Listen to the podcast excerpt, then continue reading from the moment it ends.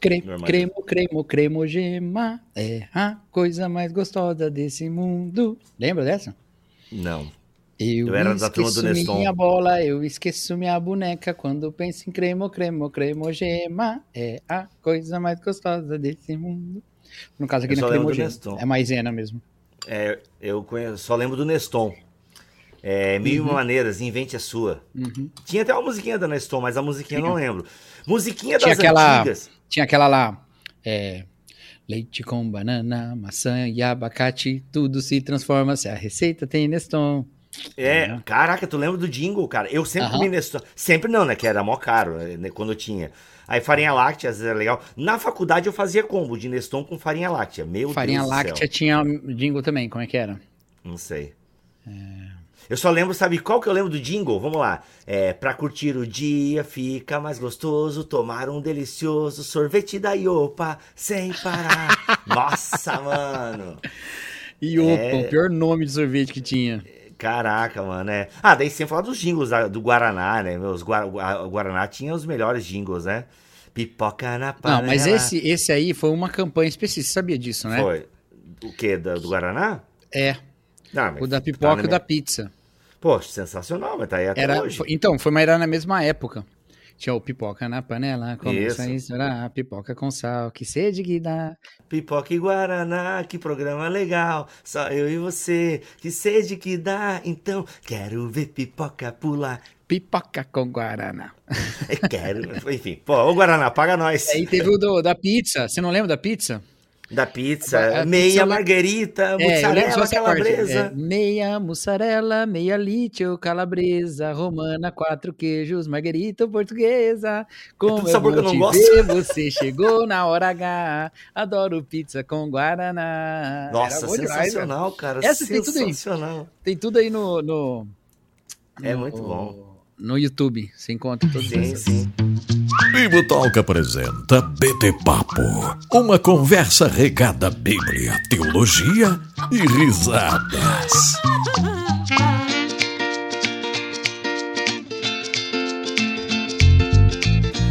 Muito bem, muito bem. Começa mais um BT Papo, mais um dia, mais uma sexta. Eu e Cacau Marques aqui no YouTube também nas plataformas digitais. Seja muito bem-vindo, Cacau Marques, ao nosso BT Papo de sexta. Muito obrigado por me receber aqui.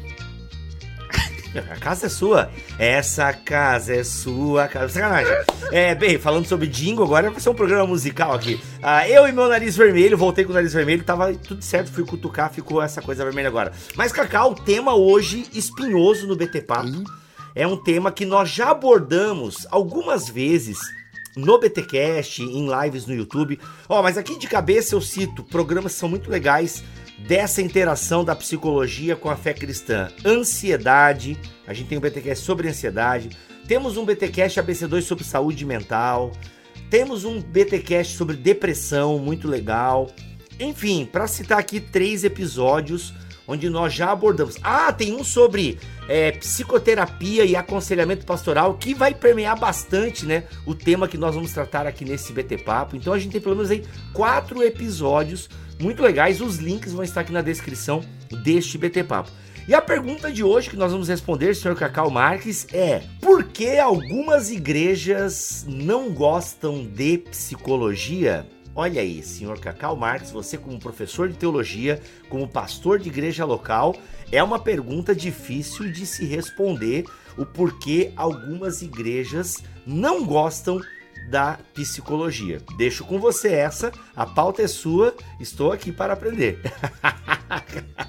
Saída pela direita clássica essa. Eu estou um pouco. Acho que o Mingau bateu. aqui. Ai, agora vem com a saída do mingau. Agora vem com a saída do mingau. Mas e aí, Cacau, por que que algumas... é, é, é, uma- eu, eu vou arriscar uma resposta e tu vai me corrigindo aqui então, já que você tá meio minguelado. Tá ótimo. É ótimo, né? Ótimo. Não, eu penso que algumas correntes teológicas e igrejas não curtem a abordagem da psicologia porque desconhecem o que são as ciências psicológicas. Também. Também. Também, né? Porque o que são as ciências psicológicas? Basicamente um estudo do comportamento humano, assim, uma definição bem, psique, bem rápida, bem psique. rasteira.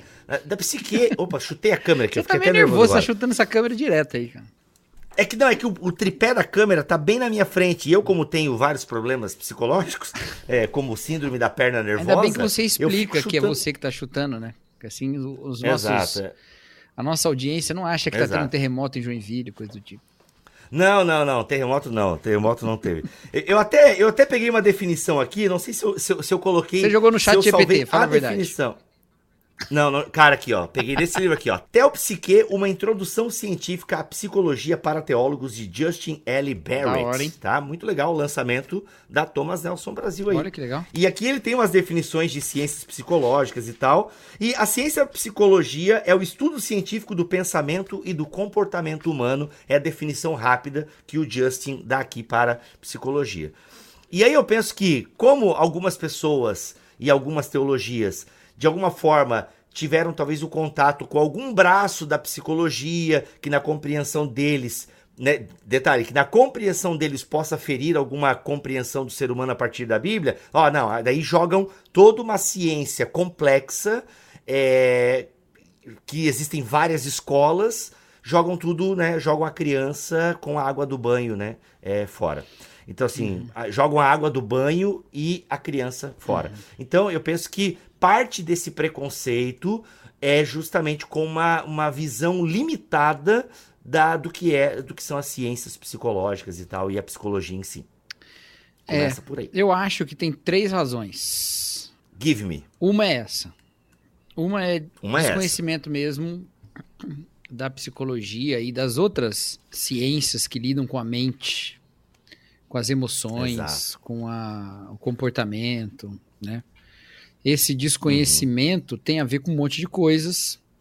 Um deles é o fato de que a psicologia é uma ciência muito nova. Rapaz, sete anos antes de Karl Barth, é. eu estava lendo aqui, ele fala, inclusive. É, é bem nova que é mesmo. É muito curioso, né? Tipo, você vai ler, por exemplo, Irmãos Karamazov, dos Dostoiévski.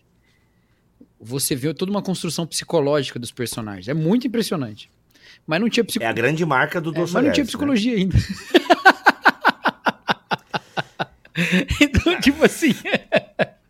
É muito doido, né, cara? Só, só aqui pra gente elogiar o Dostoiévski. Exato. Não, que na verdade o, o sempre existiu o ser humano. E se Isso, ser é. humano, o ser, o ser humano. A, a, própria filosofia tem. É, ela, de alguma forma, discute o então, comportamento mas humano. Mas o lance é que ele né? parte. A, a, teologia discute. É, mas o lance é que ele só parte. que a psicologia ela vai o quê? Vai organizando a partir também de experimentos. Não, tal, então, né? mas aí o lance é o seguinte: o, o, que eu quero dizer com isso é que, assim, da observação, ele concluiu uma série de coisas, de padrões e tal, e construiu Exato. seus personagens. Já na a psicologia não, ela tem método, né? Ela não é literatura. Ela é ciência. Exato. Ciência. E, uhum. Então tem um desconhecimento por causa dessa novidade, né? É, então pensa, a psicologia como especialidade científica surge há pouco tempo uhum. atrás, depois vem é, o tempo em que ela se torna uma prática, né? E tem todo uhum. o debate teórico em cima dela, as, o surgimento de várias abordagens diferentes, de maneiras de lidar, uhum. é, teorias que sobem e descem, né, que são levantadas e que são derrubadas. É, isso tudo cria também uma certa imagem de ah, os caras pensam uma coisa, mas é outra coisa. Tipo assim, ah, 30 anos atrás a psicologia falava isso, agora diz outra coisa tal. Exato. Né? Mas isso também é exato. é desconhecimento dos métodos e das caminhadas da, da, das ciências em gerais, né? Falta, é, falta a filosofia da ciência, esse tipo de coisa. Né? Pô, Cacau, é legal a gente ficar um pouquinho nesse ponto aí, porque isso é, é uma discussão que nós do Bibotal fazemos muito com a ABC2 sobre a questão científica, né? Ah, porque uma hora a ciência fala uma coisa, depois ela fala, como é que a gente vai confiar nisso? A palavra é confiança. Né? É, como é que a gente vai confiar nisso? Mas é esse desconhecimento de que a ciência ela está sempre é, se perguntando e está sempre questionando as respostas em que ela chega. Não é assim, ah, chegamos aqui, pronto. Não, ela está sempre investigando. E por hora, né, de acordo com as descobertas, com, a, com as teorias que vão. Porque teoria na ciência é uma coisa muito séria. Ah, isso é só uma teoria. Cara, na ciência, isso é o que tem, é a teoria, né? Então, e, e ela tá ali, só que ela pode ser o quê? Questionada. Ela vai ser sempre o quê? Pô, mas chegamos nesse resultado, beleza, vamos continuar investigando. Porque a ciência, ela quer sempre diminuir as nossas dúvidas, não nos trazer respostas. Mas que tem uma diferença aí. Então é isso, acho que é, é, essa compreensão que a galera tem que ter. Então, e, e, isso é uma questão né, da própria natureza da ciência, uhum. exatamente isso que você falou. É, mas, e aí, em todo esse processo, vai ter o tempo ainda de popularização, né? Que demora também. Então fica a psicologia como uma prática de saúde mais estrita a uma certa elite que pode pagar, depois ela entra nos, nos é, sistemas de saúde públicas, né? Entra e ela se torna uma prática mais é, massificada, né? Então, durante todo esse processo, tem um monte de questões que ficam desconhecidas ou pouco conhecidas, ou abre-se um grande espaço, vamos dizer, para uma para boatos mesmo, né? Para boatos sobre essa questão. Então, acho que o desconhecimento é um fator, mas eu acho que não é só isso, né? Tem mais dois motivos, eu acho. Tem um motivo teológico e tem um motivo eclesiológico, tá? Ou eclesiástico, tá bom? O motivo teológico é o seguinte: ah, durante uma, um certo tempo, né, até o iluminismo, vamos dizer assim, o conhecimento teológico ele estava dentro de uma de uma ideia de que aquilo é a verdade, certo? Então, ao se fazer uma afirmação racional sobre alguma coisa e uma afirmação teológica a partir da revelação de uma outra coisa, elas são verdades numa mesma numa mesma esfera, tá bom? Então, se alguém afirmava que é, Deus é um e três, né? E afirmava que, sei lá, o que, que eu posso pensar? Que tal momento é a época para colher tomate? Essas duas Nossa. afirmações são afirmações verdadeiras no mesmo nível, né? no, no mesmo campo de verdade. O iluminismo vai colocar a razão acima da revelação e a busca então pela da verdade mediada em primeiro lugar pela razão, certo? E aí, uhum. as afirmações da religião, elas carecem de comprovação racional. Elas, em muitas partes, são fundamentadas em tradições, né? em testemunhos, e não em demonstração nem da razão e nem da experiência. Né? Uhum. E então, é, esse período ali pós-iluminista, até o tempo da Segunda Guerra Mundial, ou até o tempo da Primeira e da Segunda, né? Ele se torna, ainda que haja momentos, escolas e pensamentos diferentes nesse meio, mas ele vai se tornar como, não, a razão é o nosso universal agora. A religião não pode ser o nosso universal, porque nem todo mundo tem a mesma religião. Mas a razão tem, dois mais dois aqui, na Índia é igual, né? Então a gente vai por esse caminho. E aí fica todo mundo procurando onde fica então o lugar da religião nisso tudo. E um dos lugares onde a religião vai ficar, ela vai ficar na, na moral, por exemplo, né? Ela moralidade, ela, ela nos fornece é, uma, uma base moral para viver, mas ela também vai ficar muito no aspecto do sentimento. Ela vai ser muito interiorizada, né? Então, onde está Deus? Deus está num sentimento. Deus está. Porque são coisas inacessíveis à razão pura. Né? A razão pura não dá conta do sentimento é, plenamente, né? ainda que essas coisas não estejam em oposição, mas. Então, Deus passa para o sentimento. Isso que você está falando tem a ver com aquela ideia de que, de, de, após o iluminismo, a religião ela fica muito no fórum privado, ela sai do espaço público e fica restrito ao, ao, privado, né? É, não imediatamente depois, mas assim, tá se procurando para que que serve a religião nisso tudo, né? Para que que serve a fé, para que que serve Deus nisso tudo, ao mesmo tempo que está se afirmando as conquistas da razão, né? E aí esse campo do sentimento, esse campo da subjetividade, ele passa a ser o campo prioritário da fé. Então, pega as nossas músicas, Bibo, quando você canta lá, só de ouvir sua voz, de sentir seu amor, só de pronunciar o seu nome, os meus medos se vão, minha, minha dor, meu sofrer, né? Ou então, é, a alegria está no coração de quem já conhece Jesus, a verdadeira paz só tem aquele que já conhece Jesus, o sentimento mais precioso uhum, é, uhum. que vem do nosso Senhor é o amor. Então tudo está no campo do sentimento. Essas questões todas foram interiorizadas. Então, esse é o reino da fé. Então, alguém quando afirma assim, não, a Bíblia é suficiente para lidar com isso, é porque ele está dizendo, esse é o lugar onde Deus age, entendeu? Uhum. E eu não estou dizendo que não age. Falamos do, do Tim Keller agora há pouco, né? O Tim Keller escreve ego, é, é, escreve ego transformado que vai ser um livro que fala sobre as questões de culpa, não é? E de autocentrar, de ser autocentrado, de egocentrismo, de narcisismo, todas essas questões, que são questões também psicológicas, mas numa é, é, relação com o evangelho. E é um livro, não é um livro de nem de psicologia, nem mesmo de aconselhamento bíblico, é um livro é, é, de evangelho, né? Então, claro que tem a ver com isso, e claro que a nossa questão subjetiva ela não é puramente subjetiva, ela tem tudo a ver com o ambiente no qual a gente está e tudo mais, e com os conceitos que a gente tem sobre o mundo. Tudo isso tem a ver. Só que a gente criou uma reserva para Deus no coração do ser humano. Então é muito comum que você pergunte assim, ah, o que, que mudou quando você passou a crer em Jesus? Ah, eu fiquei mais calmo. Ah, eu senti uma paz de espírito. Só coisas intangíveis. Porque é muito difícil afirmar, ah, quando eu conheci Jesus, é, né, sei lá, eu andava encurvado e passei a andar reto, né? Essa é uma questão muito mais rara de é, se acontecer. Tá ligado né? a questão moral, ah, eu fazia isso, não faço mais e tal, tá Também, muito... então, uhum. a questão moral e a questão dos sentimentos, as Exato. coisas ficam juntas. Né? Uhum. Né?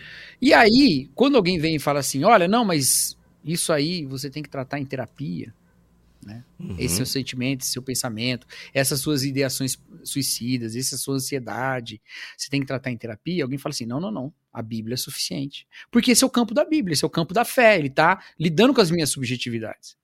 Só que, quando você olha a Escritura, essa não é a ênfase do que o evangelho faz.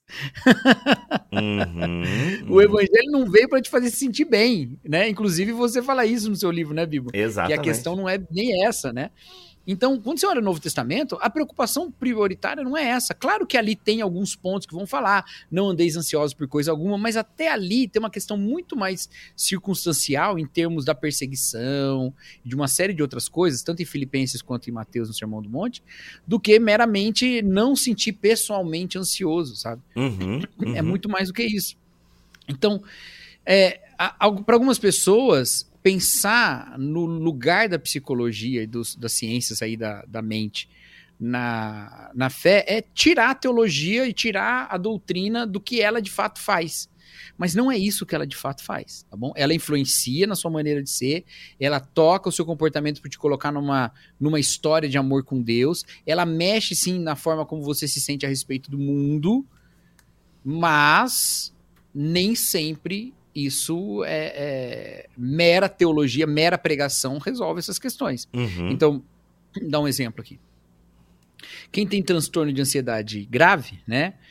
Ele vai, vai ter muita dificuldade em cumprir o versículo que fala é, basta cada dia ser o mal. Ele vai ter muita dificuldade. Por quê? Porque não é uma questão meramente pessoal, meramente teológica. Não é, não é. É uma questão que passa por um monte de coisa. Bom, eu fico. Eu percebi que eu ficava muito ansioso quando eu tomava muito café durante o dia.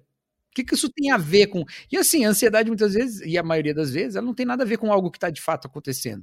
A gente é que começa, por uma certa disposição do nosso coração, a interpretar um monte de coisa. E essa disposição pode ser até quimicamente induzida. Exato. E aí? E aí? Qual a moral dessa questão? É. Qual o lugar do evangelho nisso? Entendeu? Uhum. Então, a gente tem que tomar cuidado com essas coisas, com essas afirmações, porque a gente está transformando. A, a, gente, é, esse tipo de interpretação, ele transforma a Bíblia numa coisa que a Bíblia não é. Uhum. Então, o problema é que, ao tentar não perverter a Bíblia com a psicologia, a gente faz uma leitura teologicamente pervertida da Escritura, transformando ela num manual de coisas que ela não foi escrita. Exato. Isso é um, um, problema. E assim, gente, é claro que a Bíblia ela é suficiente no assunto principal dela, que é o ser humano na sua relação quebrada com Deus. Redimida. Entendeu? E redimida, justamente, é a redenção dessa relação, né? Do ser humano com Deus, do ser humano com o próximo e, obviamente, do ser humano consigo mesmo, tá? Agora, assim como há um avanço em várias áreas da ciência e esses avanços beneficiam a igreja e a sua proclamação. Por exemplo, nenhum reformador é, ficou questionando, tipo, meu, vamos usar essa imprensa mesmo, cara, esse avanço científico, tecnológico aí. Não, Jesus pregava à beira do mar, bora pregar aqui na beira da, do lago. Entendeu? Não, não, pô, vamos usar, cara. Tá aí, ó, a ciência, a, a, a, tecnologia tá avançando. Bora imprimir os folhetos de Lutero e botar fogo no parquinho de Roma, entendeu? E assim é isso. Vamos lá. A, a Bíblia é suficiente. A Bíblia é, ela é suficiente para quem? Para uma, sei lá, para uma, uma deformação, uma deformação, sei lá, da, da criança e que não, a Bíblia não é suficiente para isso. Mas o avanço da medicina impediu várias deformações, que uma vacina que pode tomar antes e tal, um tratamento, entende? Cara, vamos pegar uma coisa que eu, eu, eu não tenho ninguém na família, mas eu conheço pessoas que têm. É como é que é o nome? É celíaco, é isso? É. A galera que não pode comer nada. Glúten. Mano, coisa com glúten. glúten. Vamos pegar isso, vamos pegar o alérgico a glúten. Mano, a galera no passado morria. Quantas pessoas morreram porque não se tinha ainda uma descoberta científica sobre o que causa alergia e como é que a gente trata isso, entendeu? Ou se sentiram muito mal por, tipo, por exemplo, consumir leite pra caramba Exato. quando era intolerante, se sentia super mal, mas... Exato. Mas tu pensa, isso agora, quando se ainda hoje acontece isso, né? Com tanta uhum. informação que a gente tem. Imagina quando não se tinha descoberta que existe a possibilidade de um ser humano ser intolerante à, à lactose, entendeu? Então, assim, é. cara, olha só como a ciência ela veio para nos trazer muitos benefícios, né? As vacinas. Quantos milhões de vidas foram salvas por vacinas e tal? E aí é incrível, vem para a cabeça, não pode. A Bíblia é suficiente. Mas eu acho que é por isso mesmo. É, é por essa visão de fé de que é o campo da subjetividade, né? E é o é. espaço. É, é que não é tão subjetivo assim, não, né? Não Esse é, é o ponto. Exatamente. Também, né? A, a então, psicologia não é subjetiva nesse sentido. Não, Trabalha é... com subjetividade também, mas Isso, não, é, não, é, não. é pesquisa, é ciência. Não, não, não. Não, não, não que o, o terapeuta atua no subjetivismo com o subjetivismo. Hum, não, não, é não, Eu tô falando que ele lida com questões subjetivas da pessoa, Total. Entendeu? pessoais. Exato. E como exato. a gente pensa que esse espaço é o espaço em que a fé tem que atuar, por que, que vão dizer que depressão é coisa do demônio? Pois é. Por, por que, que vão dizer? Por quê? Porque você vai falar um monte de questões de verdades bíblicas para a pessoa, você vai afirmar um monte de coisa, ela vai confessar aquilo tudo, ela vai acreditar, uhum. ela vai entender e ela ainda uhum. assim vai se sentir Por quê? mal.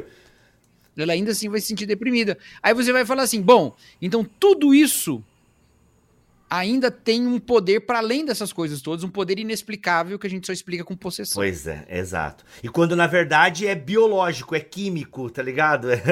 pode ser, pode ser um monte de coisa. Mas porque, olha que louco, as pessoas vão pensar isso em uhum. primeiro lugar, ou rapidamente, porque antes construiu-se todo um pensamento de que o espaço do sentimento é o espaço de Deus. O interior pertence ao sagrado. O interior pertence ao sagrado. Perfeito. Como é que, como é. é. que tu não, como é que tu não tem alegria dentro de ti se Deus habita dentro de ti? Entende? É. é. um fruto do espírito. É um fruto do como espírito. É Mas daí essa pergunta tinha que ser feita assim, ó, cara, como é que tu sente dor de barriga se Deus habita em ti? Não, é, não é, é. Cara, tu tá é. sentindo dor de barriga porque tem alguma coisa é. no teu organismo que não tá funcionando bem. Pois bem, é. as emoções também são reações químicas, entendeu? Então é isso que a é. galera tem muita dificuldade. Eu tô vendo um pernilongo aqui agora na minha sala e já me dá três é. tipos de ruim porque tem uma epidemia de dengue aqui na minha sala. Vou matar o pernilongo e já volto. Vai lá, Cacau. Então essa é, é a segunda coisa, né? Então tem primeiro um desconhecimento sobre a psicologia mesmo. Segundo, tem toda uma teologia construída que coloca o, é, é, o interior como a parte do sagrado, a parte de Deus, então é, é Deus que toca nisso, então a Bíblia tem que ser suficiente, senão né? Se eu preciso de psicologia, não adianta nada, né? E eu já sei, Bibo, que vai, nossa, vai aparecer um monte de gente no comentário aí falando, ah, porque vocês são ignorantes, porque vocês não veem, porque vocês não sei o que lá e tal, e tal, e tal, e tal. E eu já vou responder aqui para não precisar responder nos comentários, né? Cacau, antes de tu responder, a gente quer convidar a galera para estar tá no BTD em Fortaleza, tá bom? Dia 24 de junho de 2023. É um tema bacana, espiritualidade para uma sociedade cansada. Dia 24 de junho a gente vai estar tá em Fortaleza Fortaleza falando desse tema. Mas a gente vai estar em São Paulo também no dia 16 de setembro. A gente vai ter o BTD original lá, 16 de setembro, em São Paulo, capital. Eu, você, Cacau, Guilherme Nunes, Karim Bomilcar e música com Marco Teles no BTD original, sábado 16 de setembro de 2023. Gente, dois BTDs aí com o tema espiritualidade para uma sociedade cansada. E também atenção Floripa, atenção Floripa, eu, André Heinke e Kenner Terra estaremos aí num BTD em Floripa no dia 8 de julho. 8 de julho BTD em Floripa com o tema Bíblia e Diálogo em Tempo de Trincheiras. Rodrigo Bibo, Kenner Terra e André Heinke. Inclusive vai ser lançamento também do livro do André Nós e a Bíblia. Então, espero vocês aí em um desses BTDs, tá bom? Cacau, agora sim a sua resposta, por gentileza. Primeiro faz a, refaz a pergunta, porque eu já não lembro mais da pergunta. Vamos lá no BTD. Mas assim, vai ter um monte de gente comentando, é, vocês são ignorantes, vocês não sabem, porque vocês se venderam pro secularismo da psicologia e tal, não sei o que lá. Então, antes de qualquer coisa, deixa eu já dizer assim. Gente, eu estudei nessa perspectiva também, numa perspectiva que é, nega a psicologia, tá bom? Eu eu também estudei dentro desse tipo de perspectiva. Não é a perspectiva oficial do, do seminário onde eu estudei, de maneira nenhuma, já não era na época. A gente tinha aula de psicologia com a professora e tudo mais, né? Uma professora que era psicóloga. Olha aí que legal. É, psicologia e psicologia da religião, a gente teve as duas coisas, né? Mas eu tive contato, treinamentos e tudo mais com visões de aconselhamento bíblico que negavam a psicologia. Então eu sei, eu conheço, tá bom? É, e também sei que o aconselhamento bíblico hoje integra, integra muito mais as questões do que esse mais antigo, que ainda está muito em voga no Brasil, né? Mas hoje, até essa parte que era mais refratária à psicologia, hoje já entende o valor de vários aspectos disso, tá? É, então, calma, desarma aí, desarma aí e entenda, entenda que você está defendendo mais uma visão de fé que coloca a ação de Deus toda nesse subjetivo, tá bom? E que não é assim que a gente vê a escritura fazendo tá? Isso vai depender de uma série de construções históricas, como por exemplo a visão de individualismo que é muito moderna, né? É, a própria ideia de mente, de psique que é diferente hoje do que era na antiguidade, uma série de questões que vai, vai depender de uma série de contextos para você fazer essa sua afirmação eterna, contextos que não são eternos, tá? Então, segura a onda, calma, tá bom? Calma. e, e, obviamente, nós não estamos dizendo aqui que, ah, não, porque é novo, porque é científico, tá certo e bola para frente. Não, tá bom? Não estamos falando isso. É, claro que tudo tem uma, uma série de, de idas e vindas, acertos e erros, né? E uma série de ciências diferentes, algumas têm alguns métodos mais mensuráveis, outros menos, então a gente também lida com isso, né? uhum. né? Mas tudo isso você faz a respeito de um monte de áreas, não é só dessa área aqui. Então você, eu confio que você tem capacidade de fazer, tá bom?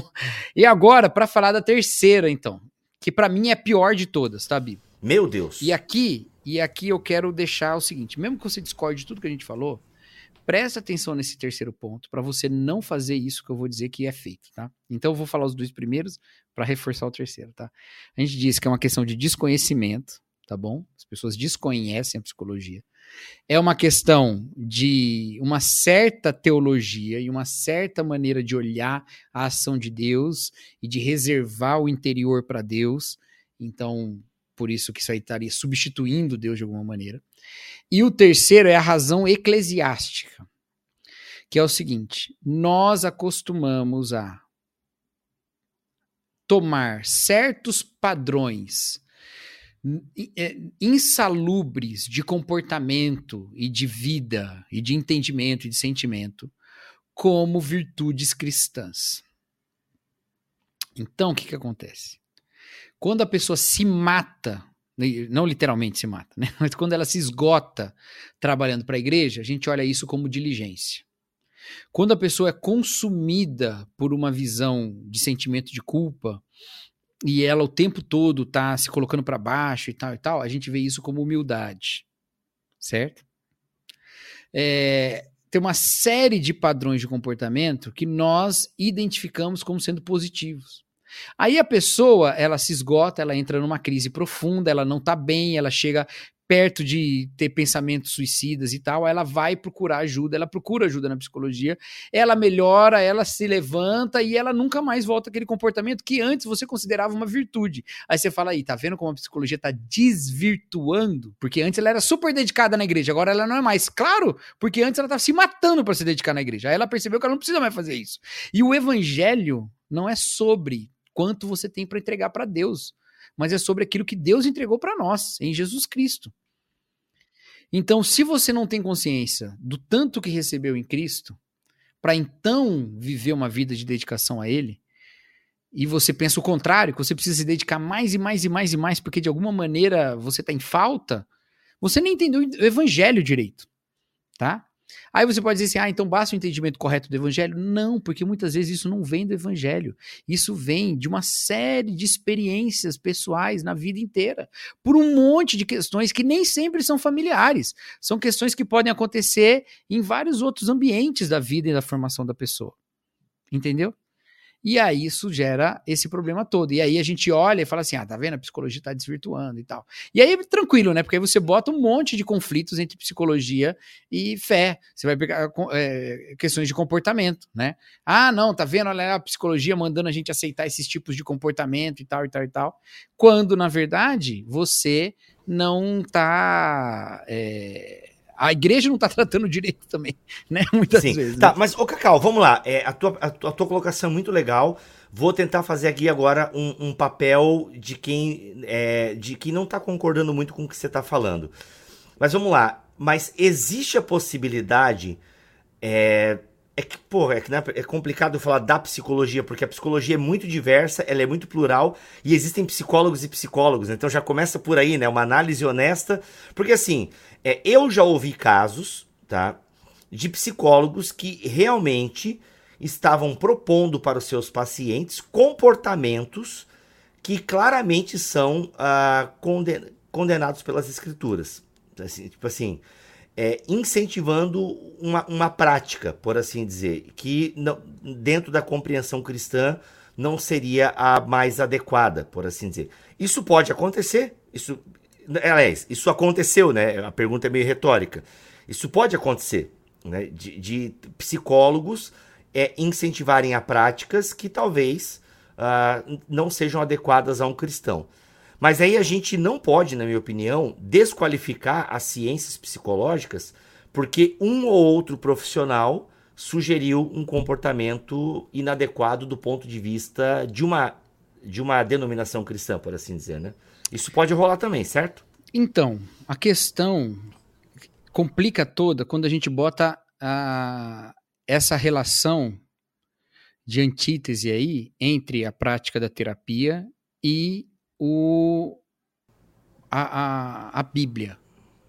Porque hum. não é diante da Bíblia só que tem profissionais que erram. É diante de uma série de coisas.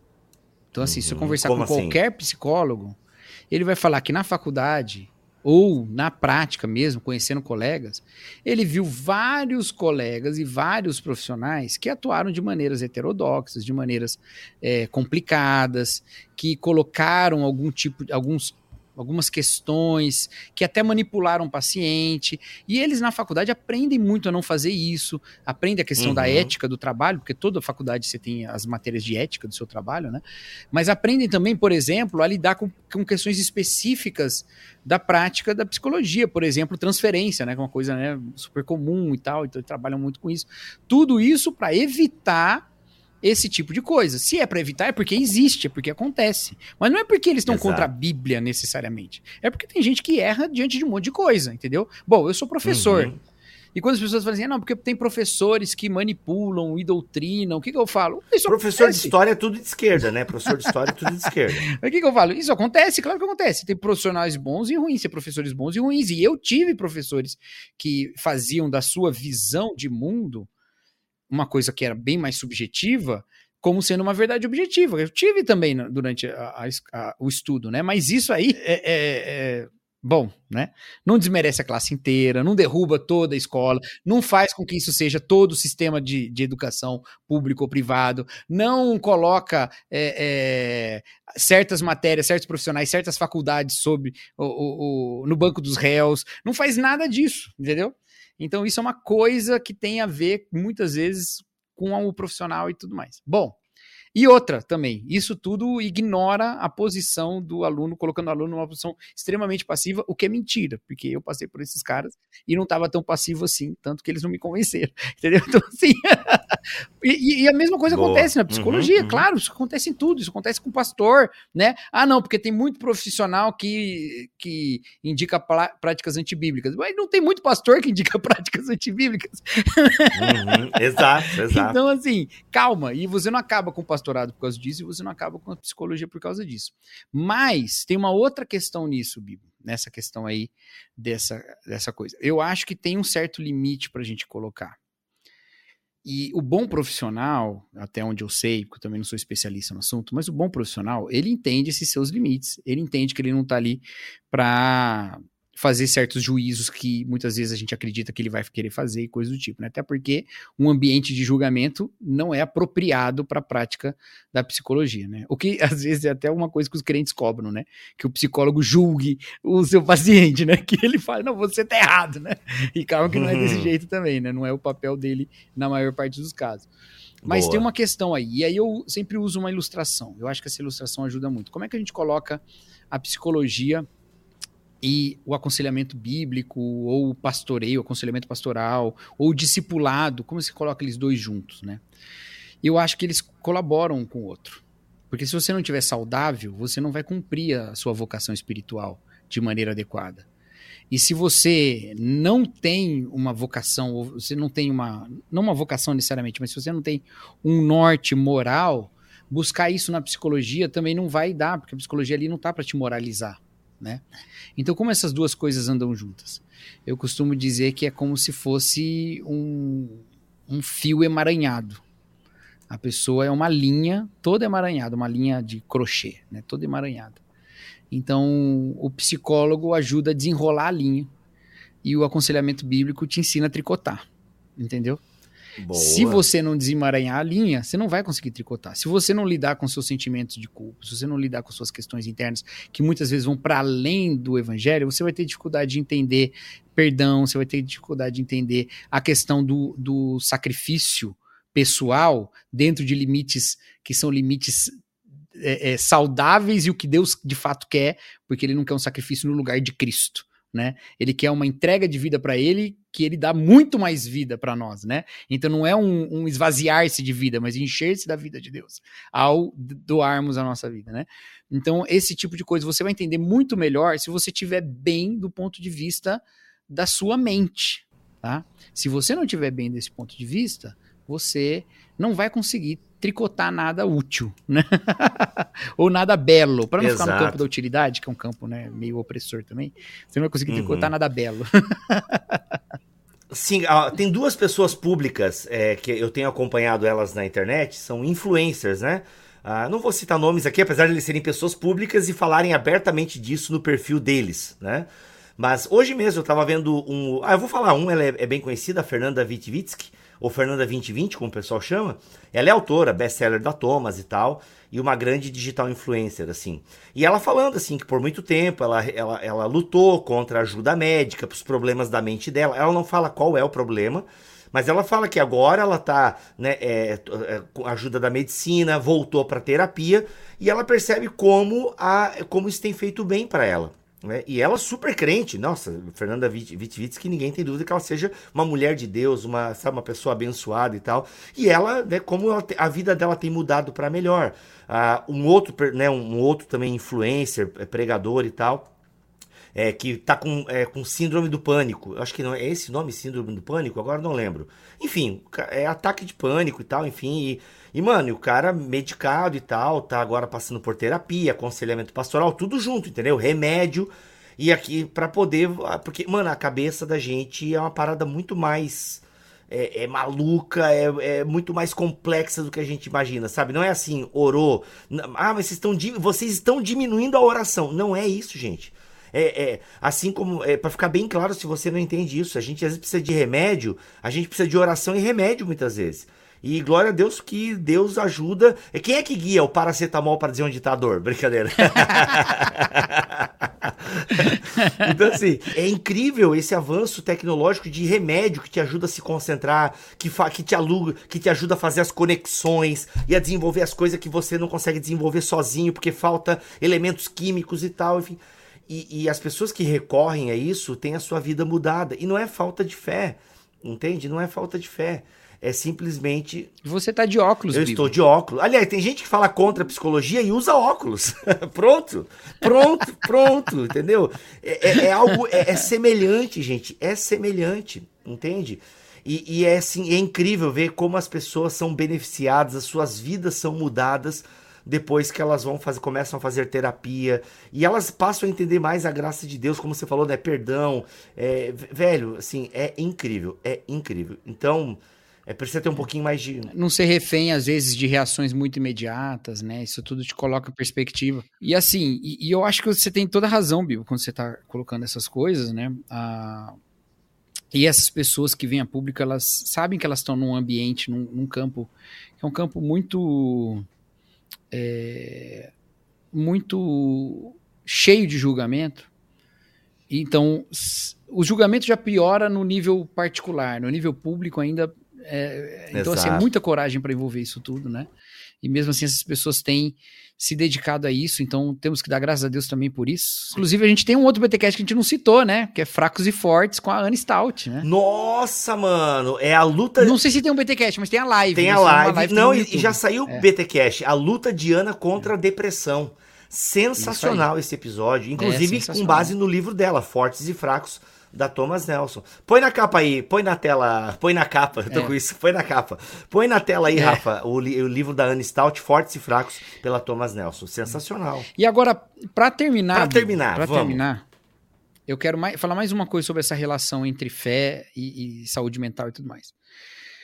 Então, se a igreja não resolve o problema da saúde mental, e o pastor não resolve, e a Bíblia não resolve, dá pra gente dizer que pelo menos ajuda? Dá. E isso é uma coisa muito importante, gente. Veja, muito das nossas questões psicológicas, elas vêm de relações fraturadas e fraturadas pelo pecado durante a nossa história de vida, certo? Maldades e, e- relações problemáticas, né?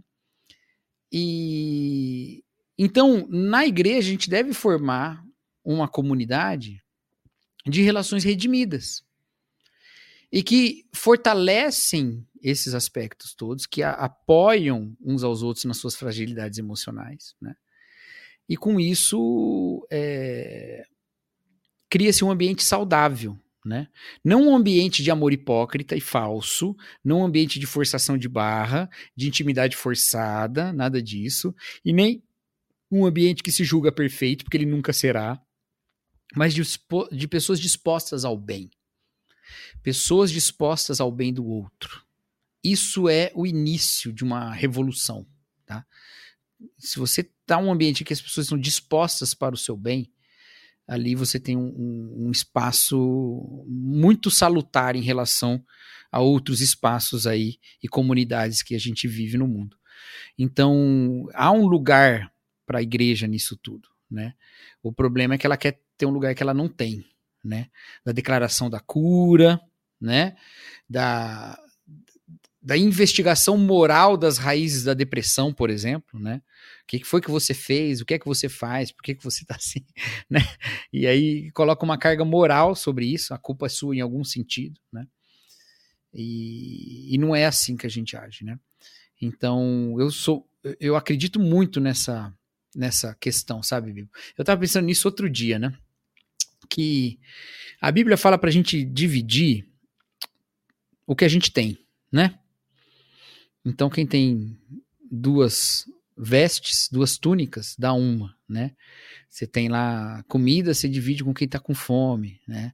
Então, ela nos ensina a dividir aquilo que a gente tem. É, ninguém considerava nada propriamente seu, mas trazia aos pés dos apóstolos e tal. Então, é uma prática cristã, dividir. Só que a Bíblia também fala, lá em 1 Coríntios 13, que se eu der tudo que eu tenho para os pobres e não tiver amor, não vale de nada. Então, talvez o que a Bíblia está nos ensinando é que a gente deve dividir tudo. E não só o que a gente tem. né? Então há aspectos imateriais, riquezas imateriais que a gente divide também. Riquezas e pobrezas. Olha aí. É, exatamente, né? Um antigo tema do mosaico, né? Exato. Riqueza e pobreza. Então, nós temos riquezas diferentes e pobrezas diferentes, e a gente alimenta um ao outro com isso. Né? Então, muitos de nós partilham de relações na história da sua vida muito saudáveis. que lhes deram segurança emocional, né? Um senso de identidade, conviveram com pessoas emocionalmente muito generosas, né? Sempre tiveram atenção, nunca passaram a duvidar, por exemplo, do amor de, de seus familiares, coisa do tipo. E ainda assim, claro que tem carências nessa área também, em outros aspectos, né? Em outras situações, em termos de amizades ou de qualquer outra coisa. Mas você tem ali uma noção de família e uma experiência de família que você pode partilhar com quem não é sua família, né? Exato. Então, aquilo de bom que a gente carrega da nossa vida, a gente divide com quem não tem. E isso não é só coisa de dinheiro, né? Isso é questões das nossas experiências. Boa. Tem o título de uma de um livro que eu gosto muito. O título, eu não li o livro. eu sou fera nisso aí, qual que é? é um título, é um livro, se não me engano, um comentário de 1 Pedro, que chama Um Lar para Quem Não Tem Casa. Eu acho tão bonito isso. De né? quem que é, sabe? E no caso, cara, tá lá no, no meu escritório. Hum. Eu, inclusive, outro dia fiz um, um dia, uns anos atrás, eu fiz um poema de lombada com ele. Caraca. Sabe o que é poema de lombada? Não. Você bota vários livros assim, um em cima do outro, e eles formam uma, uma frase. Caraca. As lombadas formam uma frase. Legal. Eu botei no meu Facebook até. É, na, porque na época eu usava Facebook, você Sim. ver o tempo que faz. E, e um lar para quem não tem casa, né? E, é, e a igreja, claro que as pessoas têm casa em geral na igreja, né? Mas ela pode ser uma família para quem tá sozinho, né? Uhum. Uh, tem o salmo que diz lá que Deus fez com que o, Deus fez com que o solitário habitasse em família, né? E é isso que a gente oferece, né? A bênção de Deus na igreja, às vezes, é a própria igreja. A própria igreja é a bênção de Deus. Então, a gente tem muito lugar nisso, sabe? Muito lugar nessa. nessa. nesse cuidado do outro em aspectos imateriais também. Não só no sustento do corpo, mas no fortalecimento da sua alma, né? O perdão tem muito lugar nisso. A gente celebra tanto perdão na igreja, né? Você, imagina que você tem uma, uma pessoa que viveu um contexto de muita repressão. Nada nunca é perdoado, tudo é implacável. Ele tudo precisa se provar, ele nunca pode ser uma pessoa que erra, porque o erro tem consequências terríveis na vida dele. Aí ele chega na igreja, o que, que vai acontecer? Ele sempre tá na defensiva, porque se ele erra uma coisa, ele vai ter que dizer que a culpa não é dele, é de outro. Né? Mas o dia que ele errar de maneira inescapável e alguém o perdoar, ele conheceu uma coisa que ele não conhecia, sabe? Uhum. Isso é partilhar. É partilhar uma, um certo alicerce da alma que você aprendeu do evangelho, né? Sensacional. Isso aí vai resolver todas as questões pessoais dele? Não vai resolver, claro que não. Mas você criou um espaço no qual um outro tipo de relacionamento de vida é possível. Show. E isso basta. Uhum. A gente não precisa fazer muito mais do que isso, porque isso é muito mais do que qualquer psicólogo pode fazer. Ele pode trabalhar todas as outras questões, mas essa ele não pode. Um psicólogo não pode formar uma comunidade. Entendeu? Uhum. Então nós podemos nos oferecer como uma comunidade salutar, né? E, e isso eu acho que é um chamado mais do que nunca para as igrejas de hoje. Queridos, atentem para os padrões de relacionamento dentro da igreja, para os padrões de liderança, para os padrões de hierarquia, para a maneira como as coisas são realizadas. Atentem, tá bom? Olha aí. É, a gente está. Vixe, aí é um, um outro BT papo, mas atentem para o cuidado das pessoas. Uhum. Né? Não deixe que as pessoas entre num ciclo de exploração e autoexploração. Legal. Acho que é isso que eu queria dizer. Exato, exato. Muito bom. Mas dá, dá um BT Papo legal. Vamos deixar pra próxima. Vamos deixar pra próxima. É, eu terminar esse BT Papo um pouco mais pra cima. Esse outro vai ser um pouco mais soco no estômago. É isso. Vamos ficando por aqui nesse BT Papo. Se você gostou, compartilhe, dê aquele joinha, faça um comentário aleatório, tá bom? E se você quiser aprender mais com a gente, vem para a Escola Bibotalk de Teologia. Eu e o Cacau estamos dando aula lá e entre outros amigos que estão e tá muito fantástica a EBT, teologia numa linguagem simples e descomplicada, ao mesmo tempo profunda. Então a gente espera vocês aí na Escola Bibotalk de Teologia. Cacau, voltamos na semana que vem, se Deus quiser assim permitir, hein? Semana que vem. É isso. Deus abençoe todo mundo. Este podcast foi editado por Bibotalk Produções.